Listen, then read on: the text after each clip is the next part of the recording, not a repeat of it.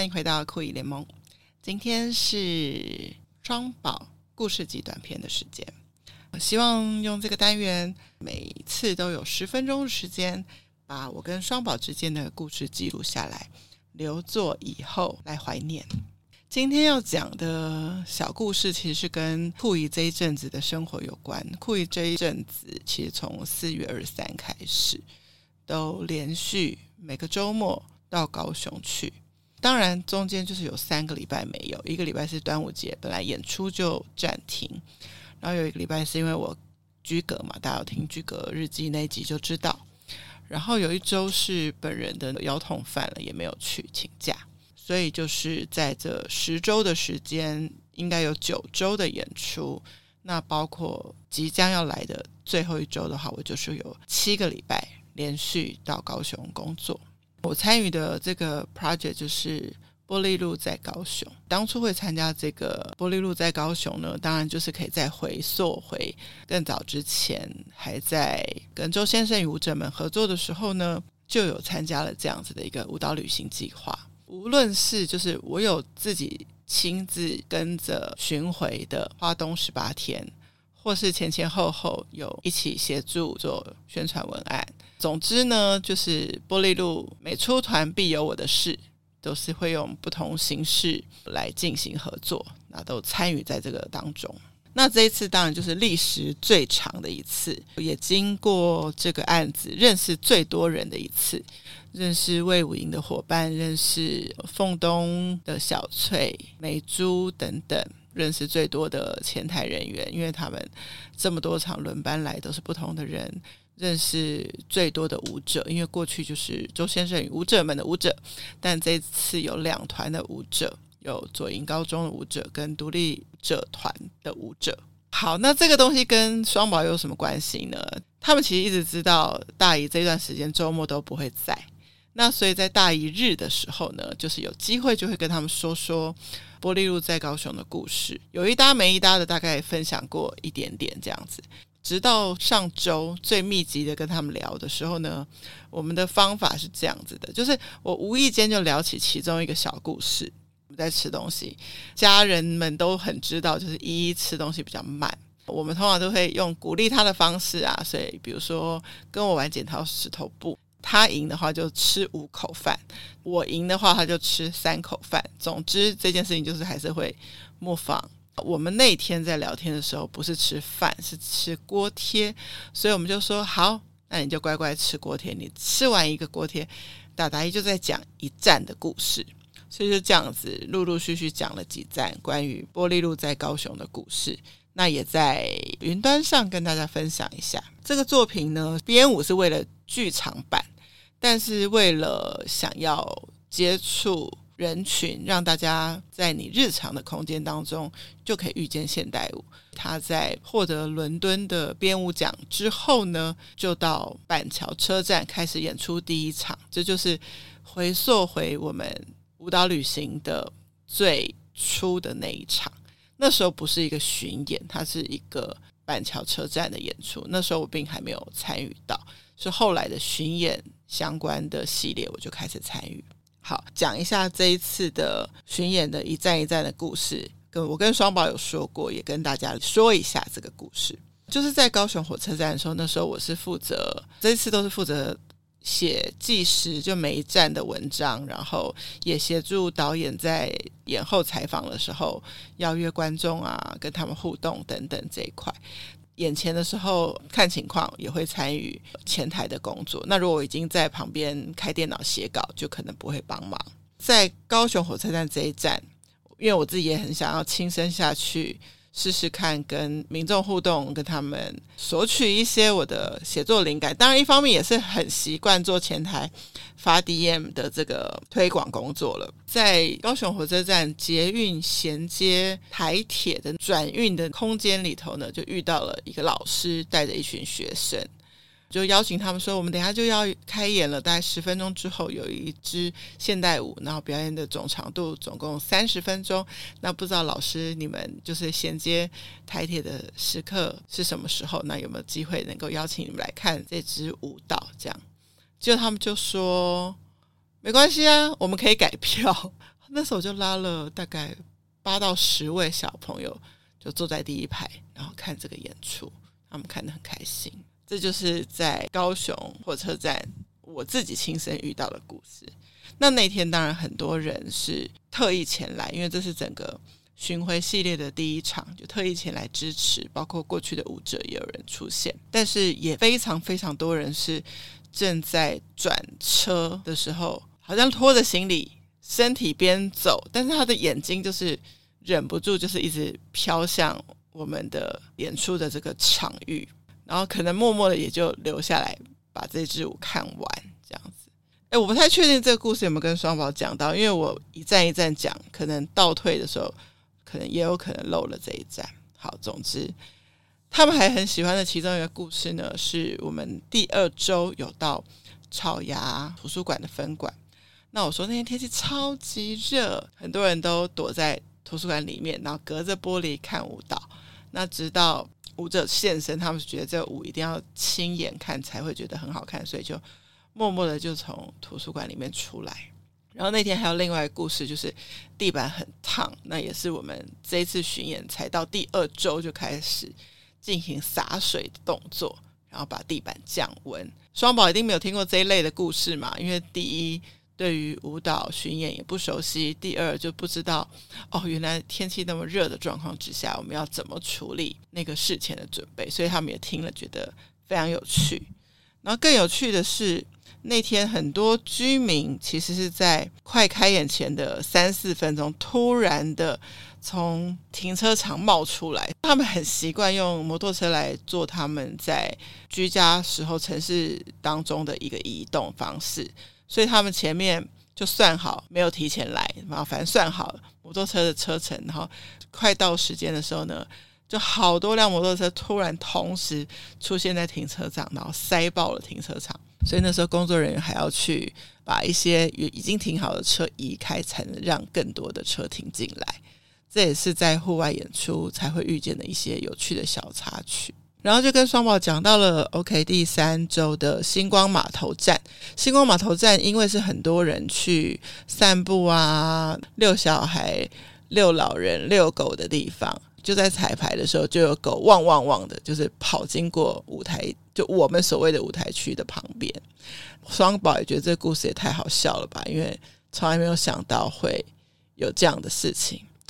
哎，我要更正一下。星光码头是跟草衙图书馆是同一周，然后因为连续六日演出，好，以上更正。好了，第三周就来到大姨没有去的历史博物馆跟博二，就是我隔离啦，所以这个没有办法讲很现场生动的故事，我都是靠访谈来写文章的，所以就先跳过一次。对，我就是隔了一周没办法去，然后十分想念波丽露在高雄这个 project，然后终于。可以去的时候，跟大家一起在魏武营上车，搭上游览车，因为这一站很远，我们要到旗山，礼拜天要到美浓。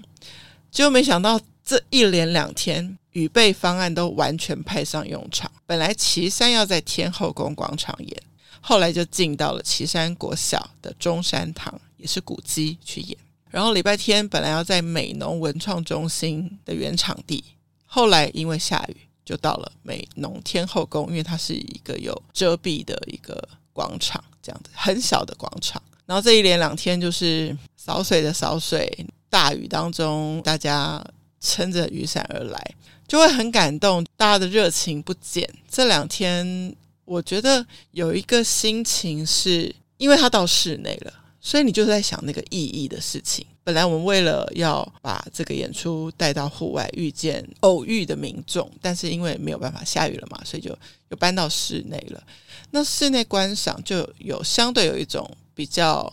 专注的感觉，那就没有周边的这个环境的打扰。所以像在岐山的时候，因为是一个礼堂的状态，所以就真的蛮像室内演出会带给我们的那种专注。但第二天呢、美浓天后宫，因为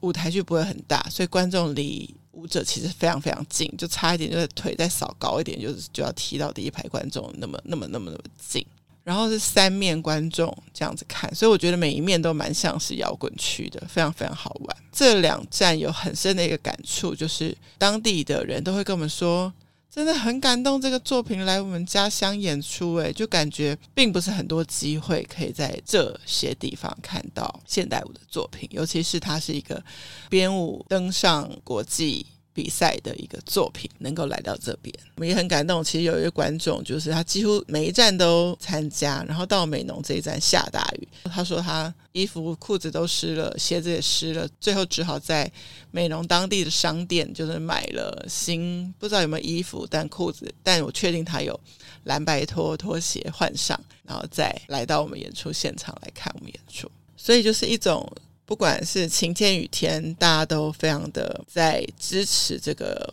活动，也真心的喜爱这个作品的这种气氛，就在一路就这样子，从第一站火车站出发，一直到岐山美浓站，就是满满的感受到这样子的感动。然后，其实艺术跟生活融在一起的，就像我们眼睛看得到的舞者，他其实可能就正在跟民众。就擦肩而过，所以如果舞者代表艺术，民众代表生活，他们就是这么的紧靠着对方，紧邻着对方，这样子擦肩而过的。这作品就希望说，我们把艺术带到你生活的空间，让你遇见舞蹈之后，你自己会想要追随观看舞蹈的这件事情。因为现代舞可以给人很多的想象力，有人觉得舞者的呐喊是对生活的无奈。有人觉得是他在舒压，有人觉得他出淤泥而不染，不管环境再嘈杂，他都可以保持面带笑容等等。每个人都把现代舞的表现投射在自己的生活当中，找出一些情感的呼应，或是找到一些自己生活可能苦难当中的一个出口都好。那因为他没有赋予台词。不像戏剧，它没有一个一定的脚本。你每一场去看的时候，可以随你当下的心境，你自己去感受，自己去诠释它是什么。所以这就是我觉得艺术特别迷人的地方。哎，我讲了三民区、前镇区、苓雅区、盐城区、旗山区、美浓区，好，好像这样子已经这一集已经蛮长了。所以接下来我把六龟大树、千金弥陀。凤山跟左营冈山的故事就留到下次再跟大家分享。我在这边也想分享一件事情，就是说，是不是一定要打开故事书，呃，念给小孩听？Yes and no。有时候他们其实可能比我们还熟悉故事书里头的故事。其实小孩很有趣，他们都不在乎同一个故事，听一遍、听两遍、听三遍、听四遍、听五遍。像大人如果说看电影看完一遍，大概不会在短时间看第二遍，除非它非常非常好看，或是像诺兰的电影你看不懂，你想要再回头再看。但小孩很有趣，他很小的时候，我记得说说依依就是故事书才刚讲完第一遍，最后一页才刚合上，马上就说再一次，就是这个同样的一个故事要再从头再再读一次，而且他们很喜欢去回应那些。小情节是哦，等一下我知道他会怎么样哦，表示他们刚刚都有注意听，他们都有记得这个剧情。渐渐的，这个读这个故事书就不再是那么单一，也变成是有对话、有问答在里面。这当中觉得不是刻意，但是就训练了说一的表达方式、表达能力。最近读到一篇妹婿的朋友的 po 文，因为 tag 了妹婿，所以我就看到。总之呢，就是妹婿带着硕硕依依，然后也邀请了朋友，朋友有小孩一起去大众走。大家如果想要知道有关爬百岳啊、大众走的故事，可以听 Richard 那一集。这位朋友就写说：“还好依依姐姐，不知道有没有讲姐姐，依依很会聊天，然后打开我家儿子的心房，然后我就觉得很感动，我莫名的。”就是鼻酸感动。我们家这个依依，她不是只是能言善道，而是她是有一颗温暖的心，可以去体贴照顾同行的。对于爬山比较不熟悉的弟弟或妹妹，我想她都是很愿意的。这个前提是他有一个很照他的哥哥，就是硕硕，硕硕都会很体贴依依有一些喜好，所以会知道姨喜欢这个不喜欢那个，然后所以哥哥就选另外一个等等，就是他就比较可以在做选择的时候可以让妹妹先选等等。我常常遇到这样的情形，当然除非是他非常非常坚持喜欢的车子啊等等。总之，我就想要讲关于说故事的这件事情，是从我们出发。然后，不管是固定的题材，或是变动性的题材，或是从生活当中有一个题材，都可以变成我们跟小朋友谈话的内容。我比较不喜欢单向说故事，比较喜欢也问问他们的想法，觉得诶，那我刚刚说的那个故事里头，小朋友跟老师，那你觉得如果是你的老师，他也会这样子吗？等等，就再听听他们的想法，也让他们有机会表达自己的想法。然后，当然，这些所有叙事的出发点都是以善意跟温暖为出发。我想这是配合他们家爸爸妈妈所创造出来氛围。那大姨只是在旁边再加上一笔。那也希望我偶尔的出现，真的并没有达到任何的关于教养的帮助，但是我就是偶尔的出现，可以给带给他们一些惊喜。然后也把我从艺术生活当中获取到源源不绝的感动，也有机会分享给他们。就像小时候我们曾经带着他们去中正纪念堂广场看云门的户外演出一样。希望硕一的长大的过程当中，也一直有机会有，不管是展览或是表演艺术，或是由我带着他们去看这些表演艺术，然后跟他们分享故事的这样的陪伴当中长大。成为他们生命中会让我们开心，然后觉得被滋养的一个环节。嗯，好，希望这个不是太极短的极短篇，让大家有一点点小小的收获。那在播出的这一天，呃，其实还来得及。如果大家还愿意周末到高雄去旅行的话，可以去看这个波丽露在高雄的最后一个 weekend，六月二十五在冈山。六月二十六在魏武营本身，魏武营里面，因为这个作品从魏武营出发，然后到各地演出了，目前是二十五场，然后冈山加上魏武营当天大结局的两场，会总共是二十八场，就是从魏武营出发，最终再回到魏武营，跟大家分享这个在国际得奖，但是很愿意走进所有人住的社区的日常生活空间旁边的这样子的一个作品。那希望邀请大家一起去感受我所感受的感受。我觉得现在还有人愿意这样做这样一个 project，是一个真的很令人感动的事情。然后把这样子的温暖，然后分享给现在很令人焦虑的这个现代。希望大家都可以被波丽露在高雄，就是这个作品一八七五拉威尔波丽露所感动。谢啦，酷艺联盟，我们下周见。